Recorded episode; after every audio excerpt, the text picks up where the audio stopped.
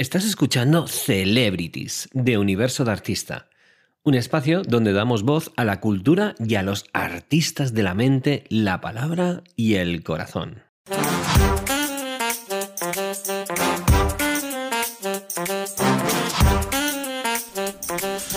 Bueno, pues aquí estamos en la última sección del día, sección Celebrities.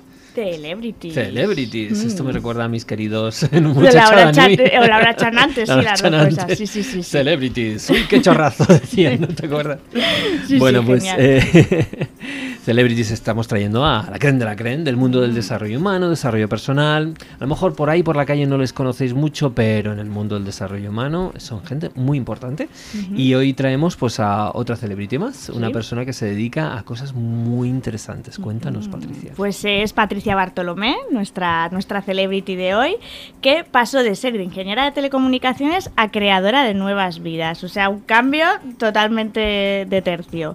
Es máster en biotecnología, terapia transgeneracional, numerobiología, maestra de Reiki, mm, también sabe de PNL, o sea, podría seguir eh, ahí. Y en base a su formación y experiencia, pues ha creado sus propios métodos con programas específicos eh, dedicados a la fertilidad, al embarazo, a la autoestima o a la reducción de estrés, entre otros. Tiene el método Las leyes de la fertilidad, eh, que además tiene también un libro, ¿no? Que se llama Las leyes de la fertilidad, porque tiene cuatro títulos en su haber. Otro título sería ¿Por qué yo no? ¿Eres fértil? o Concebir con la conciencia. Eh, tiene el curso de las leyes de la fertilidad, también eh, establece audios subliminales para eh, fomentar esa fertilidad. Y bueno, en realidad está bastante enfocada en este terreno, en el de la fertilidad, en el de conseguir los embarazos, pero vamos, que tiene una trayectoria bastante amplia en el tema de las energías, ¿no? Y me gusta mucho un- una frase que he leído en su web, que es, que se dice ya mucho y que dice mucho, que es, soy y eres una maravilla. Me encanta. Buenos días, Patricia. Buenos días, eres una maravilla, toca ya. Somos Sí. una maravilla todos. Así Bueno, es. yo creo que la pregunta obligada es cómo alguien que viene de datos, ¿no? de telecomunicaciones, datos, datos, se mete en un mundo lleno de energías y de desarrollo personal y de crecimiento personal. ¿Cómo, cómo es este cambio tan radical? En realidad no hay cambio. Lo que pasa es que no entendemos que es lo mismo. En, en la ingeniería estudiamos mucha física mm, y mucha química, y eso es lo que es el cuerpo humano, física y química. Y energía, porque la física y la química son átomos, son partículas, y al final eso es energía. Todo es energía, ni se crea ni se destruye, además, solamente se transforma. Y entonces, aunque a la gente le parece un cambio muy drástico y que he hecho como un cambio de vida total y que cómo se pasa de un lado a otro, en realidad eh, es lo mismo. Lo que pasa es que no hemos entendido que somos energía. ¿no? Cuando una persona habla de energía, eh, automáticamente aplicada al humano lo, lo asociamos con algo esotérico. Y no tiene nada de esoterismo. El esoterismo es el, el- el no entendimiento que tenemos del humano. Y así nos va, ¿no? Muchas veces. Entonces, desde la ingeniería yo pude entender, que es lo que a veces no hacemos cuando hablamos de energía, cómo eso que no vemos y tanto nos afecta podía realmente tener una explicación. Entonces, mi unión del mundo técnico, ¿no? digamos, o más científico de la ingeniería es lo que me ha ayudado a entender a mí misma primero y luego a explicárselo a otras personas cómo esto que parece algo súper exotérico nos influye tanto y puede eh, dar explicación a tantas de las cosas que, que nos ocurren. Qué interesante. Oye, ¿y esto de, me- de centrarte en, la, en temas de fertilidad? ¿Por qué? Bueno, como decían antes mis compañeras que he estado escuchando, todo parte casi siempre de un problema personal que a veces ni siquiera sabemos que tenemos. ¿no? Al principio me parecía casual, pero después me di cuenta que casi no podía dedicarme a otra cosa. Mi misión de vida estaba escrita. Yo tuve esta vivencia Sí. cuando eh, me puse a buscar hijos. Yo ya me dedicaba a este mundo del desarrollo personal y aplicar todo esto que parece Sí, sí. algo muy raro al cuerpo humano y como pues como decía Laura, ¿no? Cómo puede ser que yo viva algo tenga unas emociones o me ocurra algo en mi interior que pueda influirme en que mi cuerpo tenga una esclerosis múltiple, ¿no? Esto para todo el mundo es como, pero no, no, no, eso es físico, ya, pero ¿y lo físico de dónde viene? Pues yo trabajaba con otras problemáticas, con la misma eh, experiencia empecé, porque yo tuve una depresión muy fuerte, inexplicable. Me encanta lo inexplicable. Os tengo que decir que me he vuelto adicta a, lo inexplicable. El misterio. Porque realmente todo es explicable, pero no lo entendemos desde la razón que queremos entenderlo. Claro. Entonces yo, eh, pues muy jovencita, tuve una depresión que ni yo entendía, ni nadie. Daba igual lo que hiciera, me decían esta terrible frase de pero hija, si lo tienes todo, oh, Es que te hace peor. aún más daño, porque dices, y es verdad, no, Claro, te sientes peor. ¿cómo puede ser Claro. que yo me sienta así de mal? Porque solo quería llorar, eh, no, no tenía ganas de vivir, y es verdad que tenía una carrera de las que en ese momento no merecían la pena, hasta eras ingeniero. Toma ya. Eh, tenía a mis padres que lo tenían todo y me lo daban todo. Tenía una casa, tenía una pareja, tenía un buen trabajo. Pues es que lo tenía todo, ¿no? ¿Cómo puede ser que yo me sintiera tan mal? Y mm, bueno, a, a extremos de quedarme paralizada, brazos y piernas, de cosas muy terribles. Y aunque fui al psicólogo, incluso al psiquiatra, estuve medicada un tiempo, yo no mejoraba. Realmente me tapaba el síntoma que síntoma, tenía, claro. pero en cuanto se me pasaba el efecto de la pastilla, yo volvía a estar igual. Claro. Entonces yo, que tengo esta mente esotérica de lo inexplicable, dije, pero vamos a ver, o sea, ¿cómo puede ser, no? Que me pase esto. Y entonces una persona me hizo un reiki, que yo lo tachaba de la bobada más grande del mundo, y entonces empecé a sentir y me empezaron a pasar cosas a las que yo no le encontraba explicación, pero me hacían sentir mejor. Y entonces empecé a investigar. Y ahí es donde me di cuenta que el Reiki no es más que un manejo de tu campo electromagnético, ¿no? porque somos un campo electromagnético lleno de cargas positivas, negativas, neutras, y que cuando un campo eh, influye en otro campo, pues se modifica. Y entonces esto ¡buah! me abrió un universo, ¿no? Eh, aquí hablando de universo, Universo de de artista. artista. Sí. Y esa fue mi primera experiencia y después yo pues cambié, eh, hice ese giro ¿no? profesional y el tema de la fertilidad me llegó en el momento en el que yo decidí pues ponerme a ser mamá y no llegaba y cuando no llegaba pues me quedé embarazada pero lo perdía y así hasta tres veces y nadie lo sabía porque guardaba en gran secreto esta búsqueda con la que le quería sorprender ¿no? a mi familia, etcétera. Y ahí me di cuenta de que de nuevo estaba pasando por una casuística que tenía detrás otros motivos. Y ahí fue pues donde realmente yo dije, si yo me dedico a esto y ahora tengo este problema, tengo que encontrarle una solución desde aquí. Y así, fue, es, ¿no? así. En un año después de tres abortos y mucho trabajo personal y mucha investigación, me quedé embarazada de forma natural, un poco de forma inexplicable, como me decían, porque además lo mío era genético. Ajá. Mi madre no, no había podido tener más hijos, mis padres habían intentado durante toda su vida ser papás de nuevo, eh, era su gran ilusión, y yo la mía también, porque me lo habían trasladado, ¿no? Yo solo pensaba en tener un hermano, y nunca llegó, y entonces pues lo mío era genético, pero, Claro. pero no era genético, es genético a otro nivel, ¿no? Tenemos Claro. una información, es verdad, genética, pero no física Ajá, exclusivamente. ajá, así que así llegué a parar a la fertilidad. Muy bien, qué, qué historia más, más bonita y, y además que es muy parecida al resto de historias. Yo en ese sentido me siento muy identificado contigo en la parte de ansiedad y, de, y depresión incluso también. Y, y eso es lo que por lo que estamos aquí hoy, precisamente por, por precisamente un problema que dices "Mm, quiero saber de dónde demonios viene esto y cómo, cómo resolverlo, ¿no? Entonces eso es lo que te lleva a la curiosidad, a que finalmente el camino dices este es el camino, este es el camino y vamos a seguirlo todos.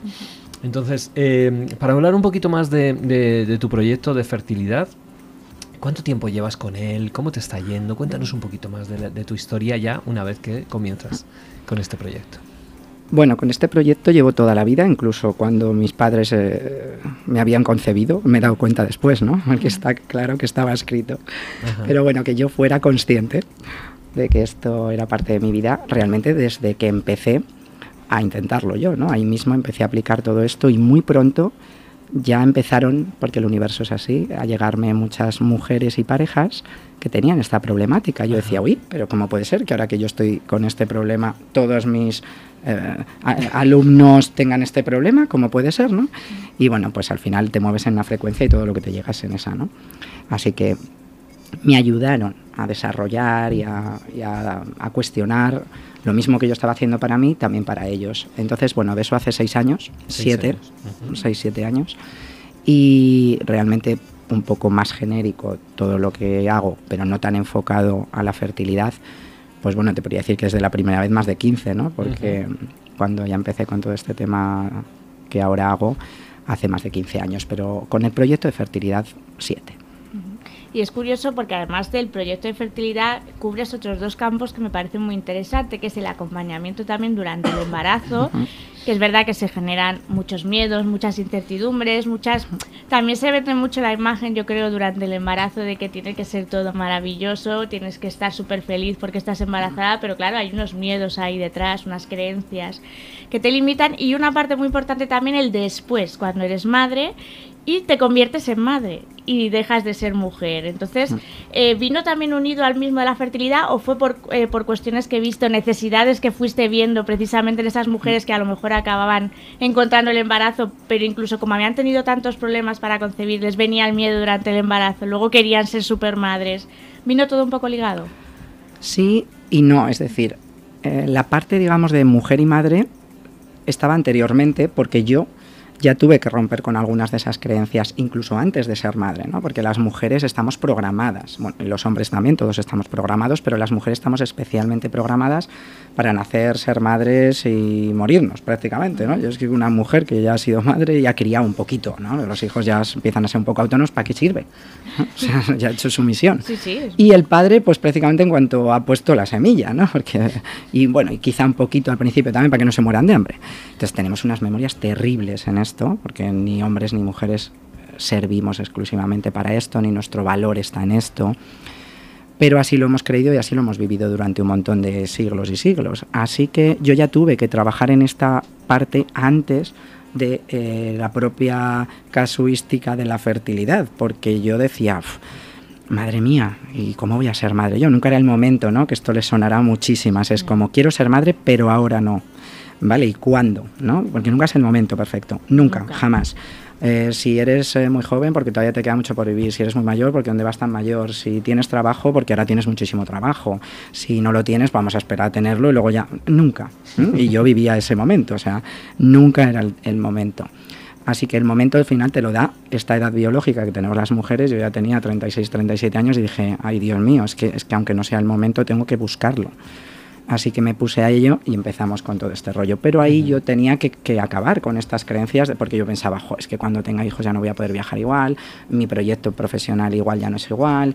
Y ya empecé a trabajar en toda esa parte pues mental y emocional que tanto nos eh, acosa internamente a las mujeres cuando vamos a ser madres o somos madres.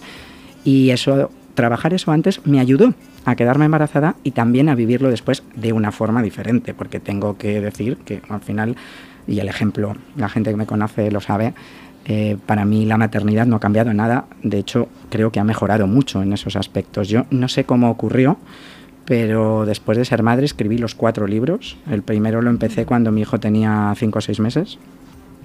Esto que dicen que cuando ya tienes madre no tienes tiempo, yo dije, yo pensé, ¿qué hacía yo con el tiempo antes de ser madre?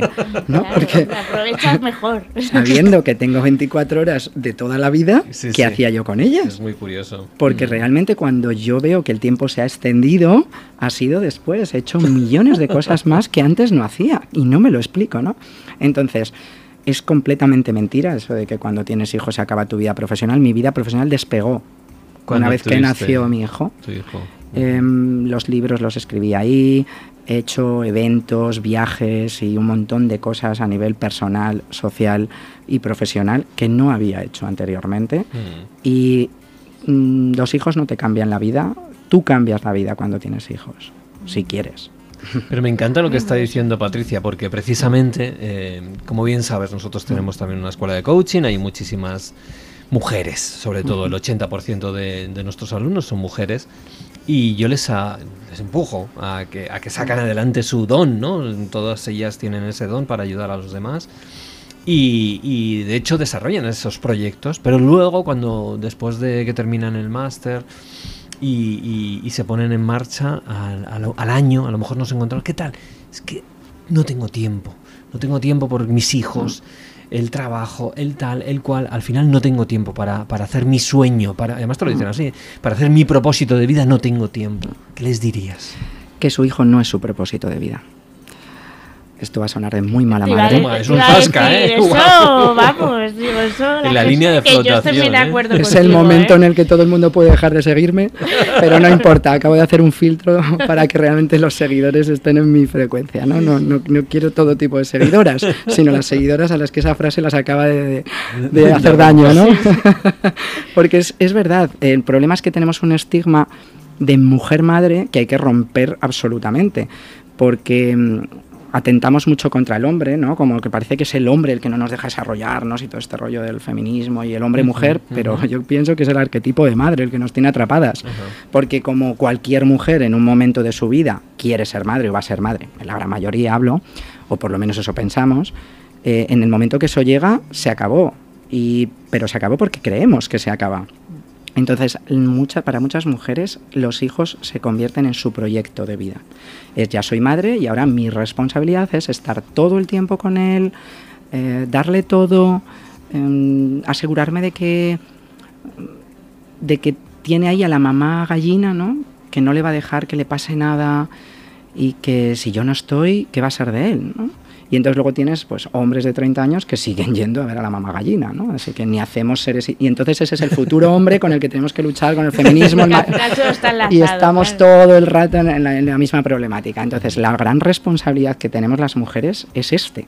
Es la maternidad consciente, es decir, no, no, yo tengo un hijo que he hecho el acto de amor y de desinterés más increíble del mundo, que es ceder mi cuerpo, sacarlo de aquí y a partir de aquí estar todo el rato caminando en paralelo con él sin estar con él. Es decir, si- que siempre que lo necesites yo estoy aquí, pero yo no estoy para decirte lo que tienes que hacer, cómo lo tienes que hacer, lo que te va a pasar, porque la vida es muy peligrosa y el mundo es muy peligroso y tú todavía no tienes las herramientas para vivir, porque si les decimos eso de pequeños van a seguir creyendo eso de mayores. Ujú. Mi hijo eh, cuando yo mm, había dado a luz a los dos, tres meses, yo retomé mi vida laboral total, me bajaba a Alicante a dar formaciones. Es verdad que lo iba haciendo, pues al principio me iba eh, un día, luego hacía una noche, luego dos. Y cuando tú te vas consciente de que está bien porque tú no eres su única salvadora, que tiene a su padre, tiene a su abuela, tiene a su abuelo, a su otra abuela, a su otro abuelo, a su tío, a su...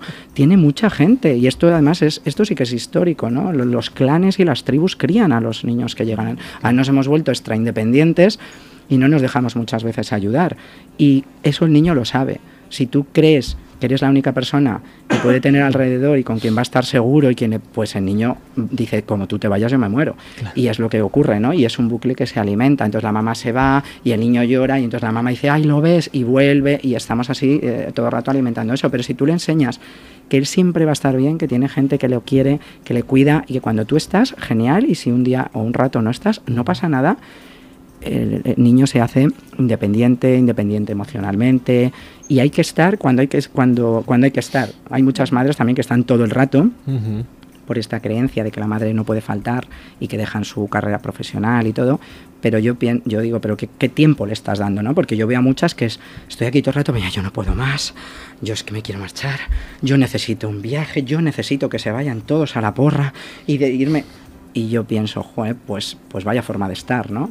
Yo hay muchas veces que estoy viajando, que estoy trabajando, que estoy... Y como todo eso me alimenta tanto, cuando estoy con mi hijo estoy al 100 por mil y estoy deseando de verle, de compartirle, de contarle. Y estoy convencida, tendremos que esperar 20 años para comprobarlo. Igual dentro de 20 años en una entrevista digo, oye, me equivoqué, no tengo, no tengo problema en reconocerle, no. pero ahora creo que no, porque además su trayectoria no va a hacer casi seis años y es así, o sea, es un niño súper sano a todos los niveles y, y creo que no, no me he equivocado mucho de momento, vamos a ver, ¿eh? pero sobre todo hay muchas veces que me dicen, ¿qué, tienes, qué, ¿qué hago para que mi hijo esté bien? Y muchas veces embarazadas y le digo, estar tú bien. Es Una mamá feliz. alucinante. es. Una madre que está bien, su hijo está bien. Claro, Es- eh, porque claro. al principio es nuestro cordón umbilical, pero Claro. tal cual, aunque sea invisible, aunque ya haya salido de nuestro cuerpo. Entonces, una madre que está bien es un hijo que está bien. Y así, bueno, pues respondiendo a tu pregunta de antes, salí de este prefertilidad a la fertilidad y la parte de las embarazadas vino después. Eh, oyéndote hablar, creo que hay algo con lo que tienes que trabajar mucho. Yo soy madre y creo que es una de las cosas que más nos pesa, ¿no? Que es la palabra culpa. Mm.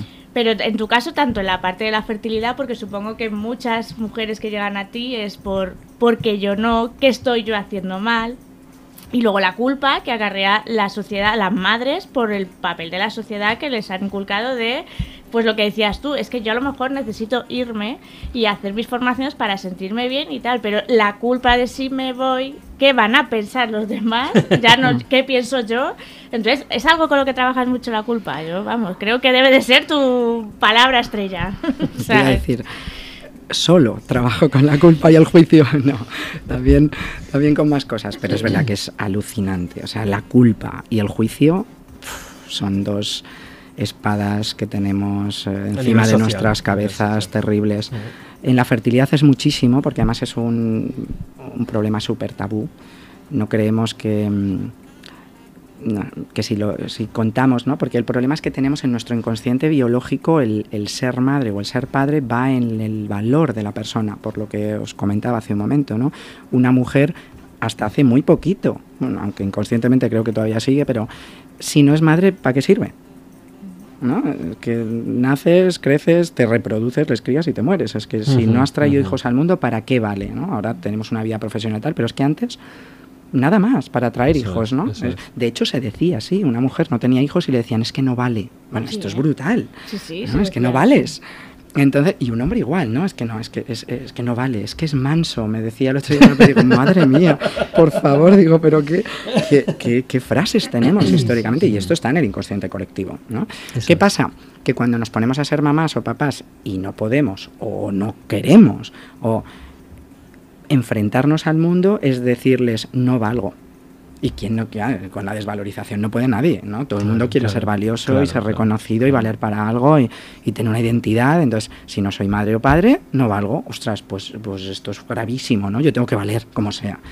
Entonces, esa gente no lo habla. Es un problema que se guarda en un silencio absoluto.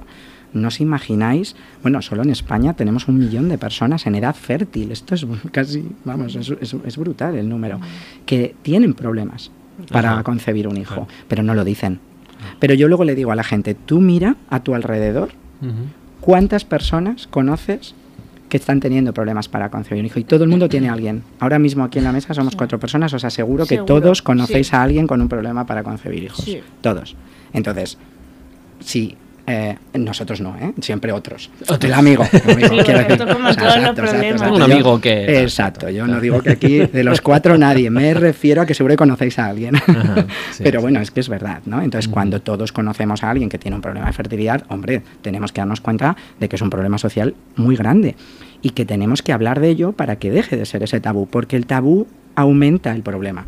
Cuando las personas no podemos hablar de algo, el problema se hace muchísimo más grande, porque está el problema más el guardar ese problema, el silencio y la culpa que hay ahí, eso se hace por juicio, ¿no? Porque qué dirán, pues esto que os acabo de contar, y luego está la culpa de ¿qué he hecho yo? Esperar mucho tiempo, he priorizado mi carrera profesional, no como lo adecuado, es que fumo, es que bebo, es que salgo, es que, mi, que tuve un aborto voluntario y ahora esto es el castigo por haber hecho lo que hice, sea como sea, culpa yo soy culpable. Es increíble cómo hay que cambiar las reglas del juego. O sea, necesitamos cambiarlas, pero ya mismo. Así que es, es buenísimo el hacer todo este tipo de cosas, este, este ah. programa, lo que tú haces en redes sociales, sales ah. también en muchos medios, lo hemos estado también, te hemos bicheado un poco. Intentando acabar con el tabú. y es, importante. exactamente, cambiar las reglas del juego. Y fíjate que has dicho, has dejado unas perlas, creo que son maravillosas. Eh, totalmente de acuerdo contigo, creo que todas las personas que estamos aquí. Lo que pasa es que es, es verdad que estás tocando en, heridas, ¿no? Y, evidentemente hay que hacerlo con muchísimo tiento, con muchísimo cariño y acompañando en ese proceso de que las personas puedan, puedan cambiar.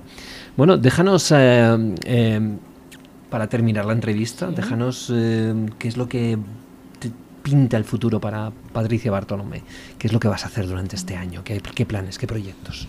Pues mira, intentar difundir las leyes de la fertilidad hasta el final del mundo, hasta el infinito y más allá, ¿no? Que dice el dibujo animado. ¿Por qué? Porque cuantas más personas conozcan que no es solamente un problema físico, sino que tenemos una serie de motivaciones inconscientes a un nivel mental, emocional y energético, que no es algo esotérico, sino es una información de nuestro cuerpo, pues más fácil será que cuando vayan a intentar concebir un hijo desde un principio sea más fácil, ¿no? Porque el problema es que ahora intentan, intentan, intentan en este tabú, como tampoco se comparte y no se habla de ello, no sabemos que hay otras cosas que nos pueden ayudar y ahí yo veo gente con auténticos dramas de 5 o 10 años e incluso muchos dineral, terrible sí, tratamientos de reproducción dolor. asistida que están fenomenal porque hay veces que es la única manera, Sí. pero no es la única manera para Ahí. todo el mundo. Y porque no somos un trozo de carne. Entonces no podemos actuar sobre el físico como si fuéramos un trozo de carne, Eso porque es. lo manipulamos, extraemos, hacemos punciones, transferencias, FIP y no funciona. Entonces, ¿por qué? Si somos un trozo de carne lo manipulas y ya está. Pero es que claro, ese trozo de carne es se vuelve muy complicado cuando hay pensamientos y emociones e información que lo cambia. ¿No? Entonces, a un nivel físico estamos haciendo una cosa y a otro nivel estamos haciendo otra. Entonces, mi proyecto es que todo el mundo conozca eso y que cuando hoy he tenido justamente una señal muy bonita con esto, esta mañana recibí un email de una chica bastante joven y de que llevaba dos meses intentando pues concebir un hijo y dice oye mi pareja y yo llevamos dos meses solo pero te he escuchado en las redes y en sitios y creo que cuanto antes me ponga a hacer otras cosas de las que puedo tomar conciencia mm, antes lo voy a conseguir y mejor me puedo ir y digo oh Dios mío algo está cambiando no sí. porque esa es justamente mi, mi intención no que el que lleva ya 10 años eh, haga Sí, todo esto que sí. por supuesto Sí, eh, es así También. sino que tomemos conciencia antes ¿no? de que somos un poco más y que si liberamos ciertas emociones, creencias y ciertas cosas que nos están limitando, lo vamos a conseguir de forma más rápida, más fácil, con menos sufrimiento y eso es de lo que se trata, ¿no? Entonces, bueno, pues tengo cursos, tengo charlas, tengo talleres, tengo colaboraciones eh, con otros profesionales que quizás sea una de las misiones más importantes esta, este año porque quiero que colaboremos de la mano los que trabajan más en lo físico y los que trabajamos menos en lo físico, ¿no? Claro. Que al final repercute uno en el otro y hacer llegar pues esa metodología a todos los que intenten tener un hijo en un momento de su vida. Bueno, pues, Pues nada, seguiremos de cerca las leyes de la fertilidad, su Sí. crecimiento y, y nada, ya a veces es verdad que vamos cambiando ya conciencias y mentalidades porque, porque ya toca, ya Mm. es hora. Claro que sí. pues nada terminamos el programa Sí, ha estado ¿Sí? genial hoy, ¿eh? O sea, que de contenido fenomenal. interesante, hemos aprendido muchísimo, ¿eh? Sí, sí, como siempre. Como Claro. siempre en la Universidad de Coaching, en el universo de artista, en el Hall of Fame, las celebrities. En todo. Todos nos dan un montón de contenido, un montón de amor, importante, un montón de humor de vez en cuando. Sí. ¿vale? Y también, sobre todo, mucho, mucho, mucho cariño y abrazos. Abrazarse todos. Venga, Hasta luego. hasta la semana que viene. Hasta luego, gracias.